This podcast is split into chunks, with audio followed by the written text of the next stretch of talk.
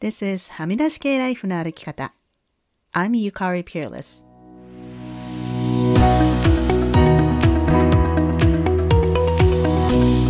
周りが決めた道からはみ出して自分だけの生き方をする人を応援するポッドキャスト。はみ出し系ライフの歩き方。Welcome to episode 234. 皆さんこんにちは。ピアレスゆかりです。実は先週間違えて233回なのに234回って冒頭で言っていました。失礼いたしました。今回が234回です。年が明けて1週間ほど経ちましたが、皆さんいかがお過ごしでしょうか？私はもうホリデーが終わって、普通の仕事とかプロジェクトに戻れるのが嬉しくてしょうがないですね。これから日も長くなってくるし、冬はね、もう少し続きますけど、基本少しずつ暖かくなってくるので、それがもう嬉しくてたまりません。さて、今週はちょっとした事件があったので、その話をしようと思います。これは私の SNS に何回か投稿したので、ご覧になった方も多いと思いますが、私のインスタグラムのなりすましのアカウントが皆さんをフォローして、ハックされたからこちらのアカウントをフォローしてくださいというメッセージを送りまくっています。このなりすましのアカウントは、アカウント名が私のフルネーム、ゆかりピアレスなんですが、最後の S が一つしかありません。そして投稿数も少ないです。なりすましだけでもかなりムカつくのに、みんなにメッセージを送りまくっているっていうのが、まあ、さらにムカつきますね。そしてそれだけじゃなくて、こう、ストーリーも投稿して、アカウントがハックされましたみたいに、みんなに言いふらしてるんですよ。なので皆さん、私のアカウントはハックされていませんので、ゆかりピアレスで最後に S が2つあるのが本物のアカウントなので、新しいアカウントとか作ってませんので、そんな人にフォローされたら、ぜひ通報してブロックしていただけると嬉しいです。私の方からもなりすましの通報っていうのはしてあるんですが、まだインスタの方で対応してもらえていない感じです。何人かお友達やリスナーさんでこう引っかかってしまったという方がいらっしゃったんですけど、まあ幸いね、こうお金を送るとか、まだそういう被害は出ていないようです。ただこういうなりすましアカウントって日本人じゃないことがほとんどなので、こう長く会話を続けてるとすぐバレるんですよね。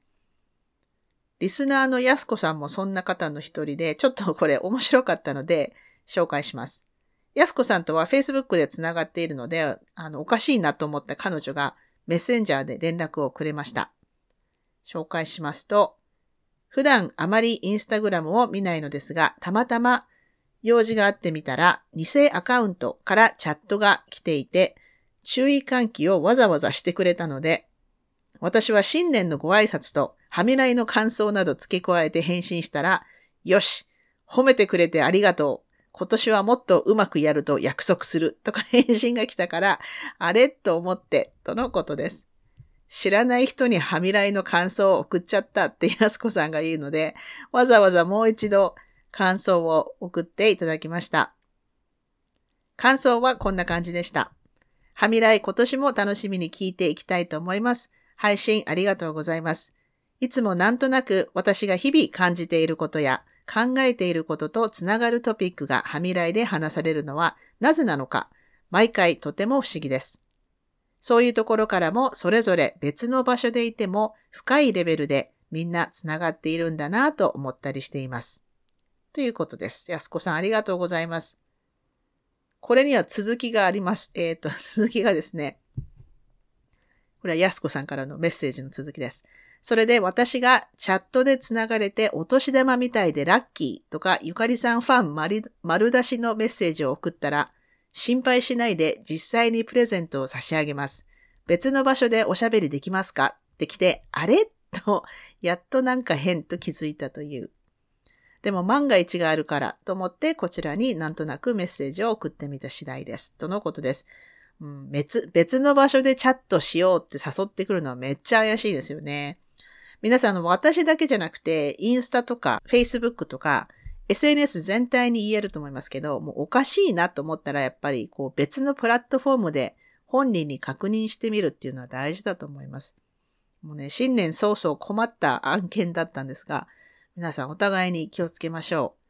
う。でもね、これ一見ネガティブな事件ですが、本当にたくさんの方からメッセージをいただいて、みんな気にしてくれてるんだなって、こう、ありがたいなと、こう、感謝することができたので、ポジティブに捉えようかなと思いました。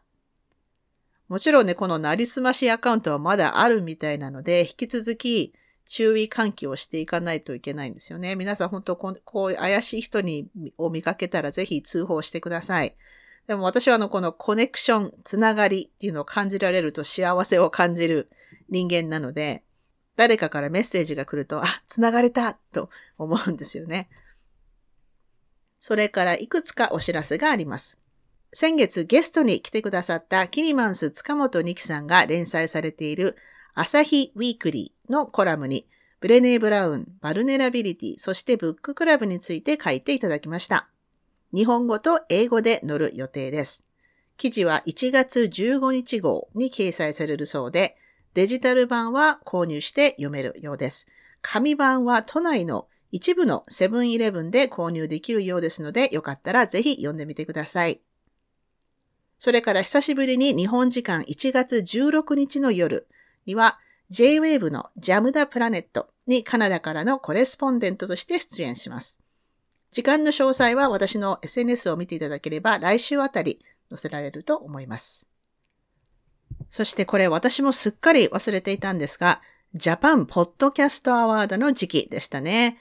毎年年末に自分のポッドキャストをエントリーして、それを審査員の人たちが選考して最終的に対象を選ぶというシステム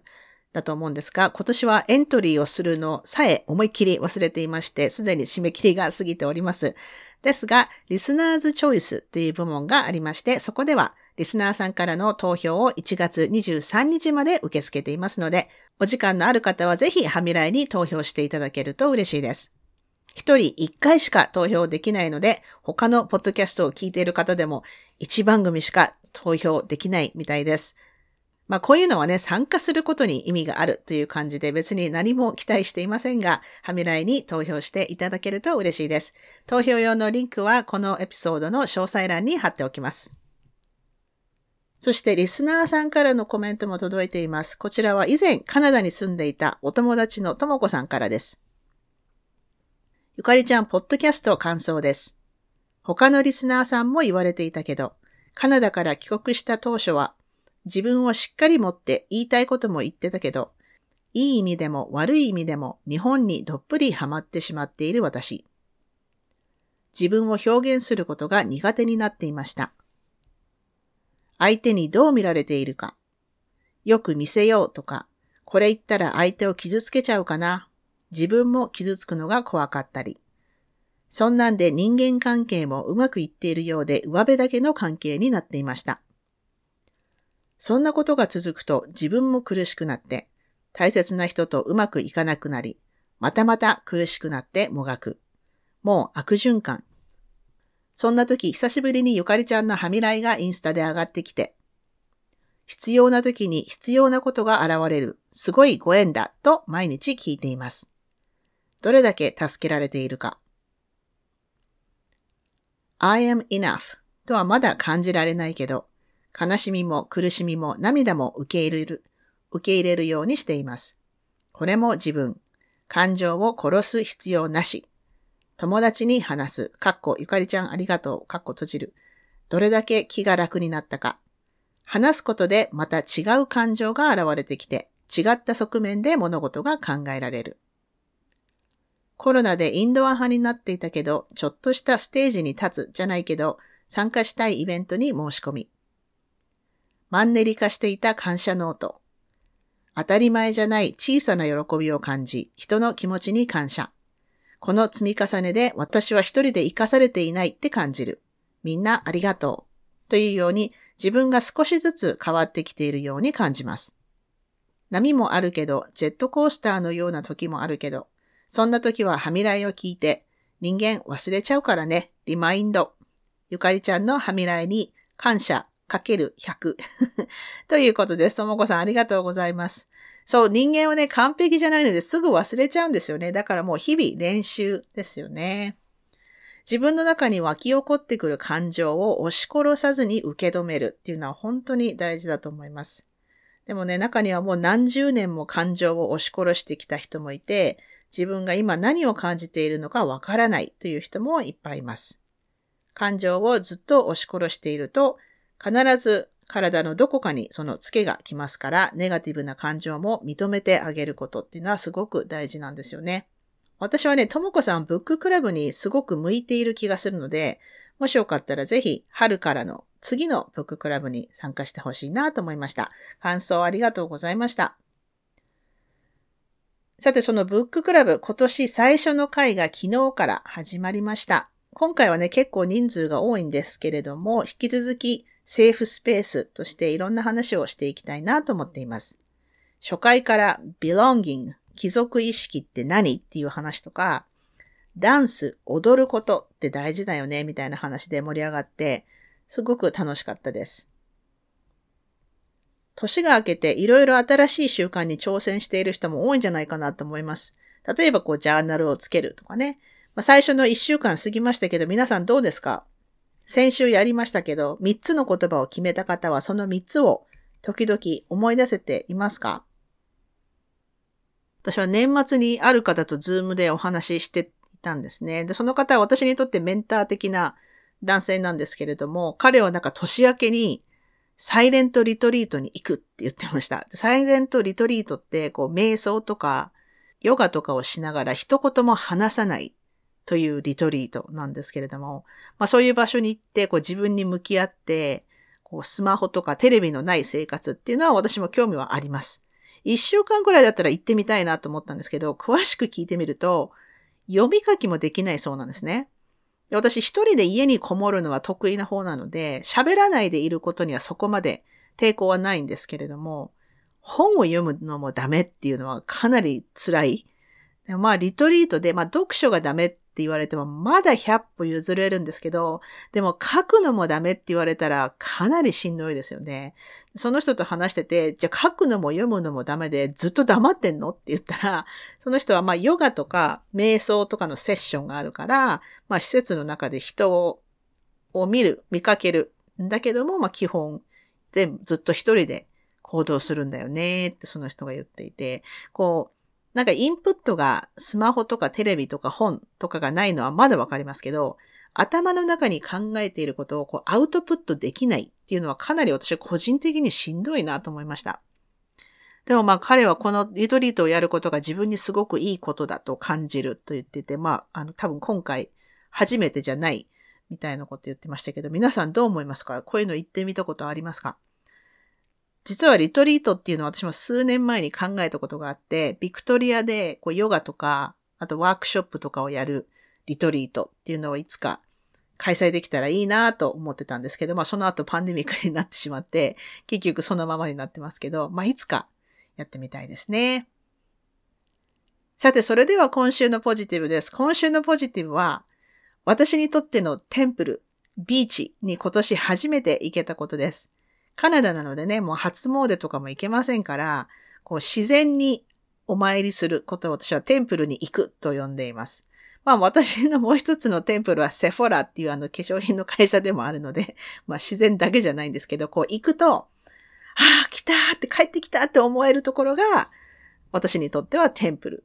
ですね。で、森とかもそうですよね。皆さん今年になってこう自然と触れ合ったりとかしてみましたが、まだの方はぜひ時間を作ってハイキングとか森林浴とか行ってみてください。すごくいいと思います。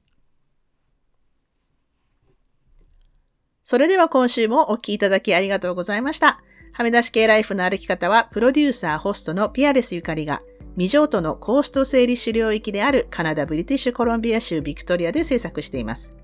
はみらいのインスタアカウントははみ出し系です。また、Facebook にもリスナーさんのグループ、はみらいコミュニティがありますので、ぜひご参加ください。また、Facebook にもリスナーさんのグループ、はみらいコミュニティがありますので、ぜひご参加ください。番組の感想、ゆかりへの質問、今週のポジティブ、今週のブレイブは、はみ出し系 at gmail.com までどうぞ。番組へのサポートは PayPal もしくは月ごとのサポートは Patreon で可能です。いつもサポートをしてくださっているパトロンの皆さん、ありがとうございます。番組のスポンサーは随時受け付けておりますので、ぜひお問い合わせください。はみらいでは過去のエピソードの文字起こしをしてくださるボランティアも募集しています。興味のある方はぜひメールでご連絡ください。ゆかりのニュースレターは毎週サブスタックにて配信しています。ぜひ詳細欄からご登録ください。はみらいを気に入ってくださった方はぜひお聞きのポッドキャストアプリにて、はみらいのレビューを書いていただけると嬉しいです。レビューを書いていただいた方には、はみらいステッカーをお送りしますので、住所を教えてください。さて、ここまで聞いてくださった方に今週の内緒話をお話します。今週の内緒話は、これ趣味までいかないけど、家の中でやってしまう癖みたいなもので、うちは食洗機はあるんですけど、まあ3人家族なので、手でお皿を洗う方が断然早いんですね。で、皿洗いという家事が私嫌いじゃなくてむしろ好きなんですけど、皿洗い用の洗剤ってなんかこうどぎつい色が多くないですか？まあ最近はこうクリアな色のものもありますけど、昔からあるのってこう、オレンジとか緑とかで、で、私がなぜかやってしまうのは、違う色の洗剤を混ぜるんですよ。なんか、青色の洗剤はなんかこう折り紙みたいなつまんない青なので、そこに紫の洗剤を入れると、皿洗い用洗剤が一気にこうジュエルトーンになるんですけど、それが楽しくて、いつもなんか色を混ぜて使ってるんですよね。こういうことをするのは私だけなのかなと思ったんですけど、もし私もやってるという方がいたら、ぜひ教えてください。というわけで今週も黙らないような黙らない人でいてくださいね。Be brave, be kind, but don't be silent. Your voice matters. Stay safe, everyone, and thank you for listening. Bye.